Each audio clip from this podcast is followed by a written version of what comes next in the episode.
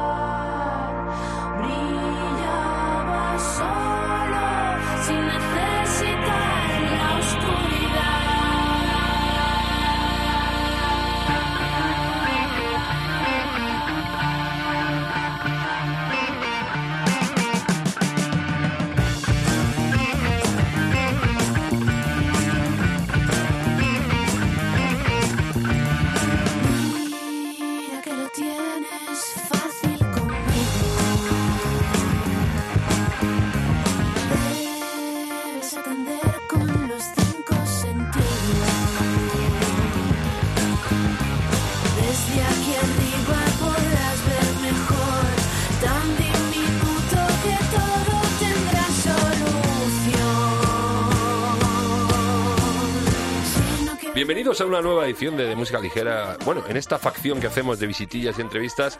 Y hoy se viene maravilla. Hoy estoy como un groupie. Estoy, estoy un poco emocionado porque tenemos eh, una común unión, que esto en COPE es muy importante, lo de la común unión. Están, están Íñigo de los estanques, Íñigo Breguel, ¿qué tal? Muy bien. Muy bien. ¿Qué tal? Ani Bisuit, ¿qué tal? Hola, muy bien. Es que los estanques y Ani, Ani y los estanques han sacado una maravilla increíble que se llama Burbuja Cómoda y Elefante Inesperado que, mira, te- no es coña, ¿eh? Lo estoy viendo, los pelos Qué guay. súper tiesos. Pero y no es una cosa mía, ¿eh? Que yo lo hablo con mucha gente, está la gente como loca. Joder, qué buena. Qué Pero bien. quiero poner, un- poner mi cabeza un poco en antecedentes, cómo conocí yo a estos señores. A Ani, hace mogollón de años, no sé si se acordará ella, eh, buscando eh, compañero para tocar en, en Moby Dick a través de MySpace. Hicimos un bolo. Yo tenía una banda que se llama Holidays in the Sun y ahí ya me, me enamoré musicalmente. Porque Madre yo creo que es hace mía. un huevo de eso, ¿no? ¿2007? Pero si lo primero que hice, si a ese, a ese concierto llegué yo después de un accidente que tuve con el coche. Ostras. Que no sé ni cómo fui al concierto, sí. Los nervios, estar mirando el tom tom, estaba lloviendo aquella noche un montón. Accidente, un montón de gente parada en la autopista, bueno, una liada. Y yo, no, no, me tengo que ir al concierto. digo, para un concierto que tengo en mi vida.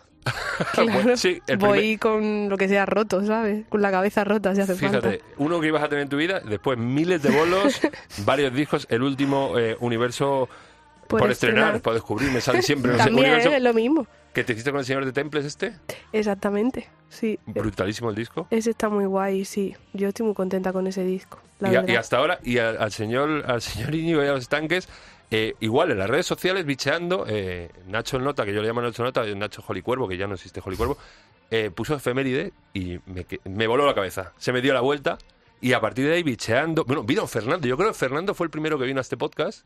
Fernando, el, anterior bajista que teníais. Anda. Sí, sí. Antes, de, antes del disco de los estanques, antes del 4. Del cuatro. ¿Cuándo fue la fane? ¿El ¿Del tercero? O sea, de los estanques o de cuatro? ¿Cuándo robaron la mandanga, el ordenador? Del de- tercero. del tercero. Sí. ¿Cómo se supera eso, tronco? Cuando ya lo tienes todo ya listo para... Pues en vez de pensar, trabajar. Ah, no, el del... Vale, vale. Del cuarto, el anterior... O nos robaron ro- el ordenata de la furgo Nos robaron el cuarto. el, cuarto. Pero es que también estaba el tercero, por eso. El tercero salió normal, pero todo el- todas las pistas y todo lo tengo perdido. O sea, no tengo nada de eso porque se lo, me Pero lo re- usurparon. re- rehicisteis todo. Rehicimos el 4 entero y luego pues estaba produciendo a Joking, también tenía algo por ahí con, con Daco, un tío de Santander y eso pues pues nada, lo tuve que volver a hacer con O ellos. sea, y cuatro, empezasteis de cero. De Cuatro, cero. Pero algún tema, alguna idea. De, o sea, lo volvimos a hacer con lo que tenía yo en la cabeza que me acordaba más o menos. Bueno, Eso fue espectacular. lo que hicimos. Nada, mucho trabajo y no pensarlo, tío. Ponerse ahí a currar como, como mulas de carga y, y nada, no pensar en que nos habían robado, porque la verdad es que el primer día cuando pasó, buah, fue un palo, tío. Fuimos a la comisaría a denunciar y cuando volvimos de la comisaría después de estar tres horas, de repente me acordé de mi perro, tío. ¿Y eso?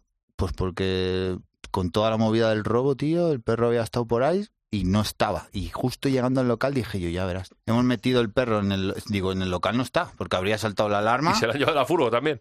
Pues no, tío, estaba en el local, pero es que el perro había visto toda la jugada, nos había visto a nosotros la tensión que teníamos, había visto el robo, que yo no estaba, pero el perro sí estaba en el robo, y se hizo un gurruño en el local y se tumbó ahí. Cuando fuimos a denunciar, nosotros estábamos tan en shock con la movida que ni nos acordamos de él, y cuando volvimos no había saltado la alarma porque el perro estaba en el, en el local dormido.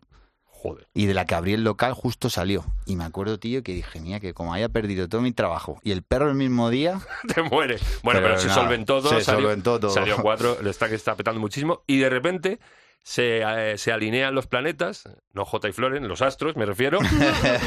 y aparece es- esta.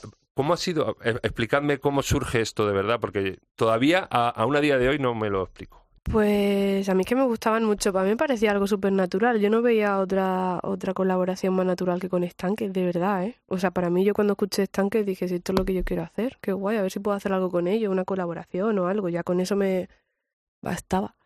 Y mm, nos pusimos en contacto por redes sociales y estuvimos hablando pues eso de hacer alguna canción juntos, alguna cosa así, a ver qué pasaba. Y mm, Y como este señor tiene la cabeza que tiene y una, sal- una canción solo seguro que no le sale, pues dijiste, vamos a hacer un disco entero, ¿no? ya estaba, yo le mandé a él una demo y al día siguiente me mandó como todo grabado ahí, súper guapo, increíble, y ya fue como de O sea, joder. O sea, tú le mandas una demo y al día siguiente te lo da todo. Mira, aquí está. Sí, manda una demo y la convierte en, un, en, en ya en, la En pelo de flores, como Sí, está en el disco. Siempre lo he pensado. Eh, Mm. ¿Qué tienes tú en la cabeza, macho? Porque es increíble la fluidez, la, el- cómo, cómo estás todo el rato componiendo en las redes, no para de sacar temas, de producir luego también. Bueno, yo qué sé, ahí la verdad es que me divierto y encima tengo la sensación de estar aprovechando el tiempo, o sea que mato dos pájaros de un tiro, ¿no? Por eso es lo que me lleva a hacer todo el día. Tanto que ya no sé distinguir el amanecer del anochecer. Si tú no te quedas a mi vera, ¿quién podrá calmar este mal mentar? Si tú quisieras,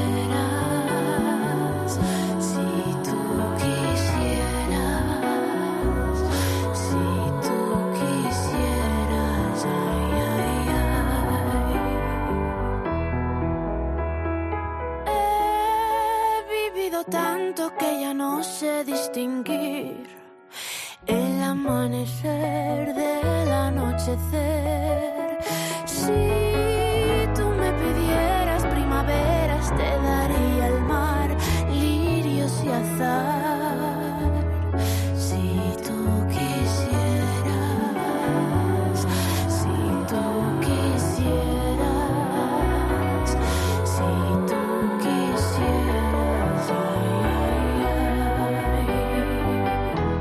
Eh, lo que hablamos, que os hayáis encontrado, es que hay mucha endogamia, porque por ejemplo, tú has estado con Rufus de gira. ¿Cómo, cómo eliges a Rufus para llevártelos de gira? Porque esto una vez hago yo Universo por estrenar, que es aparte, es decir, yo me hago mi disco y, y entonces conocí a Víctor en una, en una reunión, no sé, en algo que nos llamaron para hablar, en una charla en Granada, para hablar de música.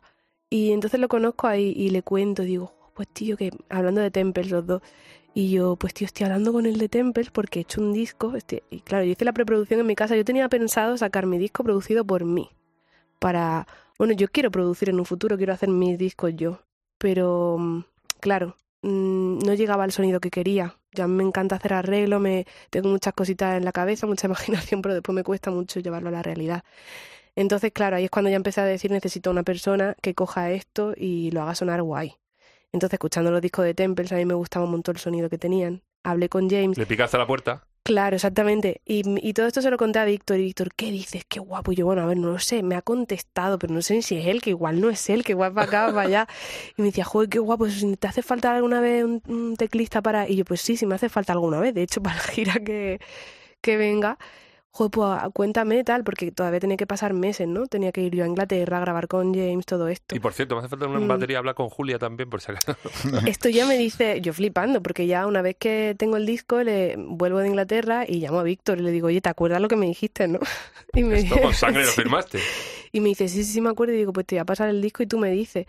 Y nada, me contesta, no sé si fue al rato de haber escuchado el disco, me dice, tía, yo estoy dentro y, y joder, si Julia, que a Julia también la ha escuchado y, y no molar. Y yo, "Pf, pero vamos, qué maravilla. Y yo, pues Julia y tú para adentro, pero vamos, 100%. Y luego Miguel también, o sea, ya va- Y luego Miguel ya vino, pero a la gira europea, porque yo he tenido a mi bajista de toda la vida, Chumi, que lo quiero un montón, y él sí ha estado conmigo. Y, y de guitarra, pues vino Antonio Trapote, que es el guitarrista de Hambre, bueno, mm, que tiene ahora Derrumbe, que él ha hecho ahora otra, ot- otro grupo. Sí, y está muy guay, la verdad, joder, son todos como unos amores de gente y que tocan muy bien y que pff, se dejan llevar. Y luego guay. de producir a eh, Germán, a Germán Sí. Santo, él- Ujú. igual, o sea, y, y luego también vino Teresa Ganges y me dijo que habías estudiado juntos en el cole o algo así. Sí.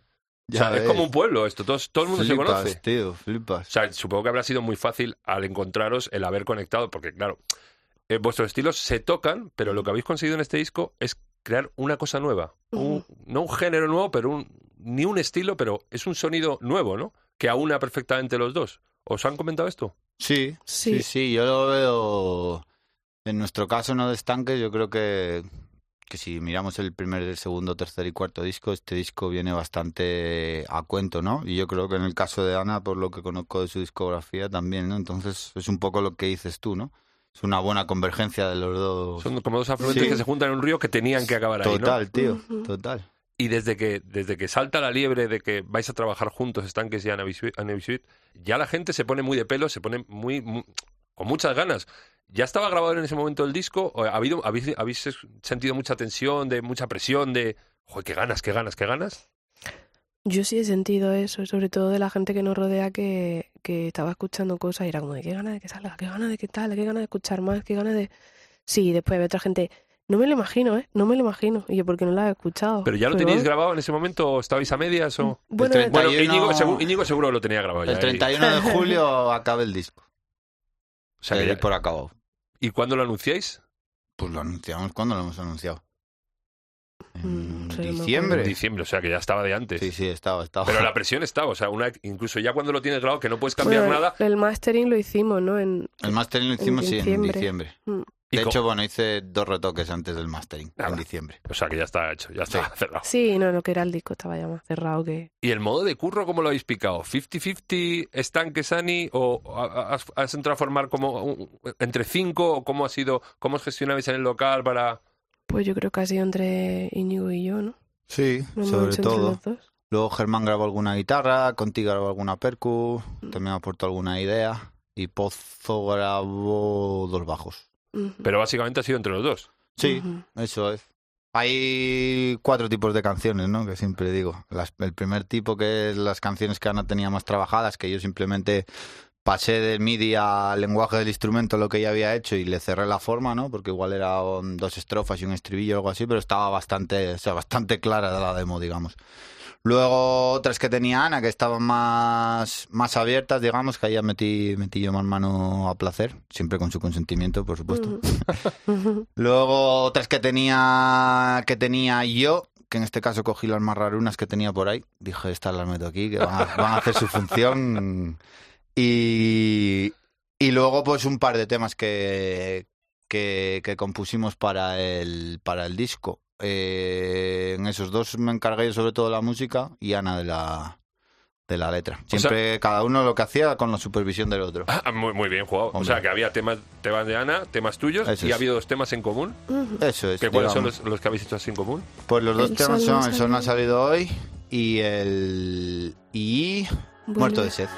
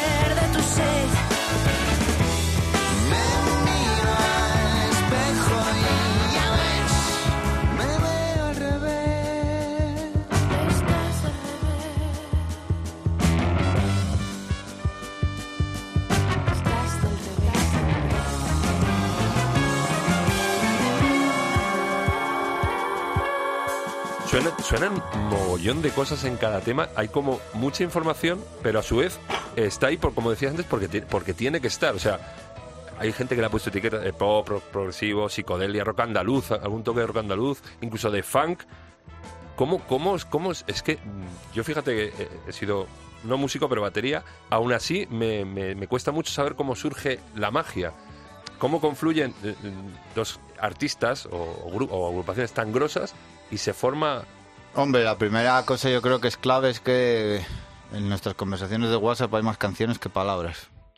Entonces, al principio sobre todo nos mandábamos música, ¿no? Cuando ves que, que la dirección es la misma, que las influencias son las mismas y tal, pues ya cuando conoces musicalmente a la otra persona es, es más fácil, ¿no? En mi caso y en, en tu caso Sí, sí, que me había imagino que también. Sí, había mucho en común. Luego las ideas que Mm. mandaba Ana a mí me flipaban. Y, y luego las letras que aportó a la música que había hecho yo y luego cuando, yo qué sé, cuando solamente cantó en esas que te digo, también las canciones ganaron muchísimo, ¿no? Entonces, bueno, yo qué sé, también cuando tienes la misma...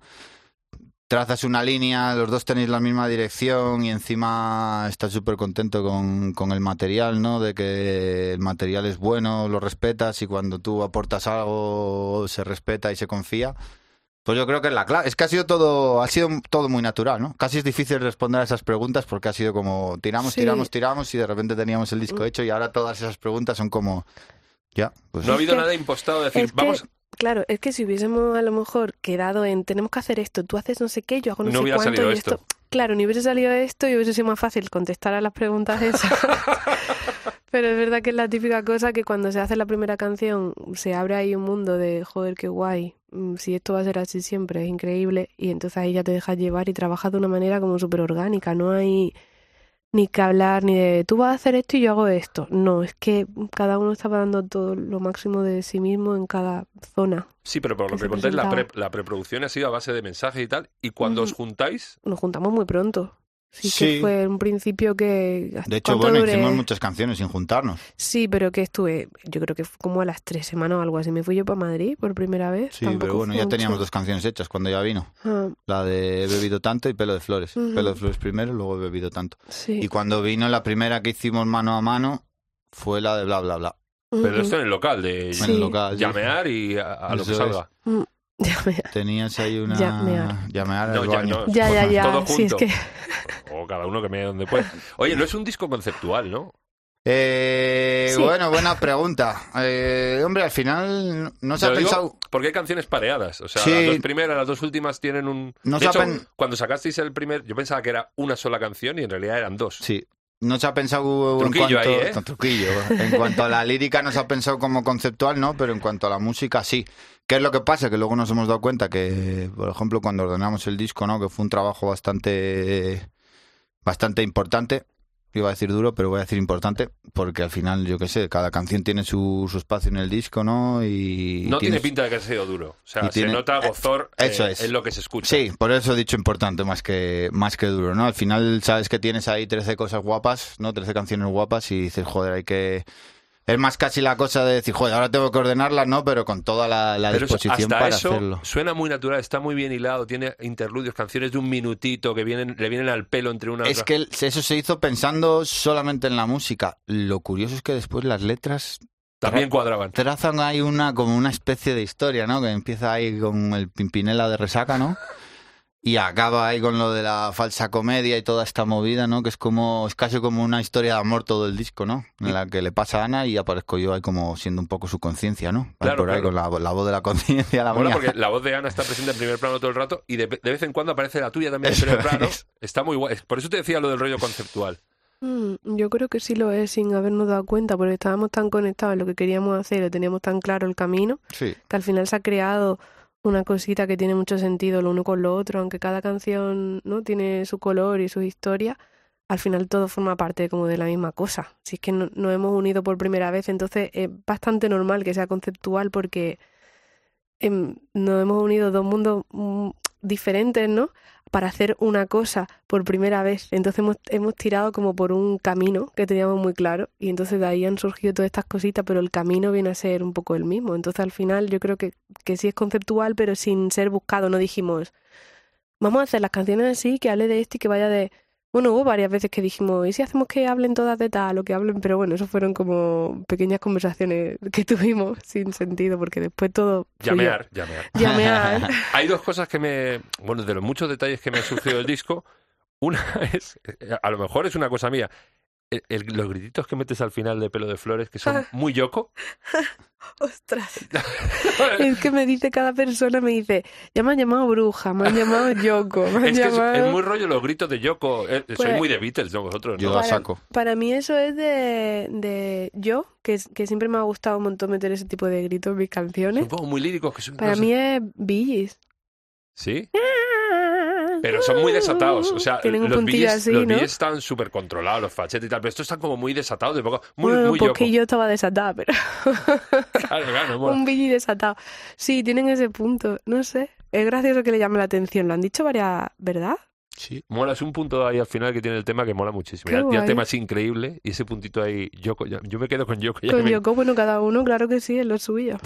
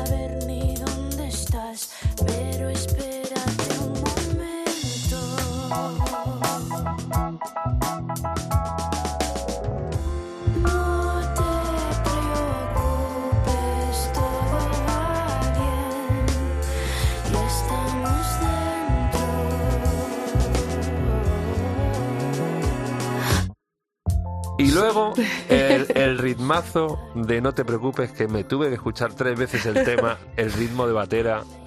Que yo pe- pensaba que era de Andrea, que lo había grabado Andrea, y me dice el tío que lo ha grabado él. O sea, que me has estado contando que la claqueta la ponías como a, Al compás entero. al compás entero, Sí. porque la caja está fuera de sitio. Sí, pero bueno, era más porque venía de estudiar así, ¿no? Me picó pozo con eso, con que... Porque en realidad, ¿no? Cuanto menos... Cuanto más larga es la claqueta, mm, se supone que más difícil es, ¿no? Y Y pillé cuanto más lento es el ritmo, es, es más, más complicado. Eso es, entonces pillé ahí un poco el gustillo a, a eso, ¿no? A ir tocando el compás y que cuando llegabas al uno tenía que ganar la claqueta, ¿no? Es una, cosa, es una sensación ahí bastante, bastante guapa. Es muy, satisfactor, muy satisfactoria cuando caes, pero luego es muy frustrante cuando no caes.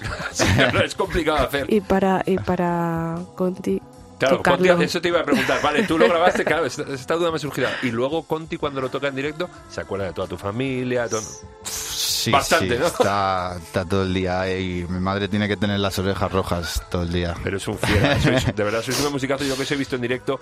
Yo recuerdo la primera vez que os vi en directo, tuve que bajar irremisiblemente al camerino a abrazaros sin conoceros de nada. Me Y lo encajaron muy bien, me abrazaron, hubo ahí un hermano, pues, todo muy divertido. ¿Tenéis eh, cuántos? ¿Hacéis la, la semana que viene Noche del Botánico? Eso es. El miércoles 22. Miércoles 22, 6 de agosto tenemos Santander. ¿Y? Y, de tenemos Burgos. también Burgos, después tenemos también Valencia y hay varios que todavía no se pueden Sí. contar, pero vamos, que están en las redes, en las redes sociales. Pero claro, lo curioso es que eh, luego Ani, por su lado, tiene sus mandangas Así es, claro. y vosotros tenéis las vuestras. Nosotros también, aunque nosotros estamos más centrados en esto que en otra cosa, ¿no? Pero bueno, el otro ya lo tenemos ahí rodado. Y seguro que tienes el, el quinto ahí pergiñado ya. Fue el quinto, el quinto le tengo desde antes de la pandemia, tío. No, desde el verano de la pandemia, desde ahí tengo el quinto de estanques. Ya lo tienes hecho. Sí, y de hecho, eh, la de No te preocupes y la de Yo me voy de aquí van para el quinto de los estanques. Y las has tenido que sacar irrevisiblemente. Las he metido aquí. Queda mucho mejor donde la parar. Dije, dije, estas igual, si, si salen en el de estanques no las escucha nadie, ¿sabes? Pero digo, sin embargo, si salen en el de Ana... ¿Alguna vez que- he hablado contigo y tienes esa idea de Esa que, es la criba de, de que de los estanques no lo escucha nadie Sí, y estás equivocadísimo. ¿eh? es muy fuerte. Yo sé que es muy para gourmets, sí que es cierto, por el rollo, es muy para gourmets, pero tiene más legión de seguidores de la que tú crees. Porque alguna vez sí que me has dicho, jo, es que esto no, no vamos a hacer así. no". pues de verdad, ¿eh? Pues a ver si vienen Mira, a los conciertos, mira, hombre. Yo, yo cogí los temas más que yo pensaba que eran más pop de los míos, porque lo mío también iba para mi siguiente álbum. Y dije, a ver, los más hits que tengo, lo que iba a ser los singles de mi próximo disco, lo voy a meter con estanques. Y estanques, a ver, los más raros no los voy a meter. de- Yo ni quería cantar ni quería meter temas míos. Y ya no me convenció para, para las dos cosas. Claro que sí, sí, esto hemos dicho que iba a ser natural. Sí, ¿no? Pues sí, natural. total. Ah, Y al final, vamos, accedí. Vamos a Pero terminar- mm, mi dime, dime. intención era que cantase ella. Digo, joder, por fin una buena cantante aquí. No, Joder, de no, verdad, es que ¿qué se, se fustiga mucho.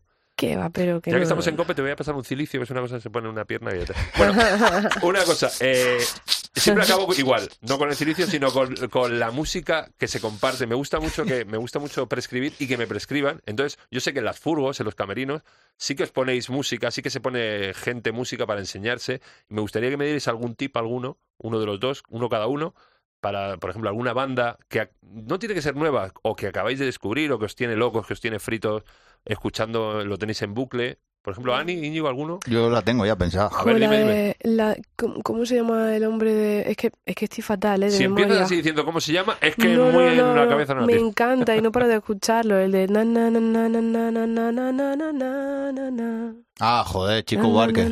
Chico Barque. Ese yo no lo conocía y hace unos meses empecé con. Me parece increíble. O sea, qué bonito. Y no sé cómo se llama el disco, lo siento, pero. ¿Y El disco se llama Construcción, pues. ser. Construcción. Sí, bueno, por lo menos la, la can... Es Por portugués. lo menos.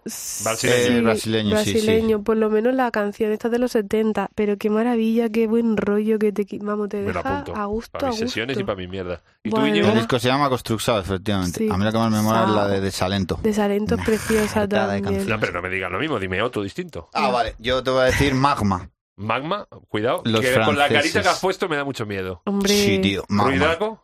Eh, bueno, depende. Aparte es igual, es con música. ¿En plan? Cuando hacen del ruido música. Pero en plan que para que yo me pueda En hacer... plan es una mezcla entre... ¿Bullpeck, por ahí? No, No, es una mezcla entre Stravinsky y Coltrane. eso, no me extraña que tenga la cabeza como la tienes, de verdad. Magma. Desde aquí, pues yo que Está sé, voy a recomendar el live de dices Stravinsky, ¿que hay 1975. cuerdas o hay arreglos de...? Pues mira, llevan una formación, cuerdas no hay, pero llevan tres cantantes, tres coristas. Más luego el, el cantante principal, que cantan así un rollo también, un rollo bastante, bastante lírico. Y, ¿Instrumentación? y luego batería, bajo, suelen llevar dos teclados, guitarra, depende, porque ha- han cambiado bastante de formación, pero siempre son formaciones grandes y el que, el que lo lleva todo es Christian Bander, que es un auténtico, bueno, su primera batería se la regaló Chet Baker, dice la leyenda, era amigo del Bill Jones. Eh, la madre era amiga de Bill Jones y él les conocía a todos. Bueno, y luego se hizo amigo, de hecho tocó con él y tal. Y, y vamos, el tío, el tío es una, es una es una auténtica pasada. Y de hecho siguen ahora en activo y siguen como si siguiesen teniendo lo- la misma edad Pero a la hora está, de está tocar. talludito ya. Está, está mayor, está mayor, pero, 60, 70. pero Entre toca. el 70 y la muerte esta vez. Sí. bueno, Bueno. entre eso estamos todos. Entre nuestra edad y la muerte estamos todos. Es no, pero increíble hay que que está cuenta. cerca Sí, ¿De sí. qué? De la muerte. Y con Ah, 40 bueno, también. o pero entre ellas estamos y- y con todos. Y de su 45. edad. Efectivamente. Bueno, chicos, no dejéis nunca de girarme la cabeza como lo hacéis, tanto con, los con las recomendaciones como con la música. Un encanto, burbuja cómoda y elefante inesperado, de verdad que, que es, un, es un clamor. Eh, te lo digo para que te lo tomes muy, para que te lo metas en la cabeza, que es un clamor, que es un discazo increíble. En estas listas que se hacen a final de año, seguro que está ahí. Lo de los conciertos, yo no puedo hacer magia. Yo más que prescribo y más que, más que empujo a la gente y más que arrastro, Ya, no ya. puedo. Pero de verdad, gracias por el disco, gracias por venir, chicos. Un Muchas placer. gracias. Muchos besos. Gracias a ti, tío. Igualmente, De verdad, gracias. un Chao. placer. Ni tu pelo de flores, ni tus ojos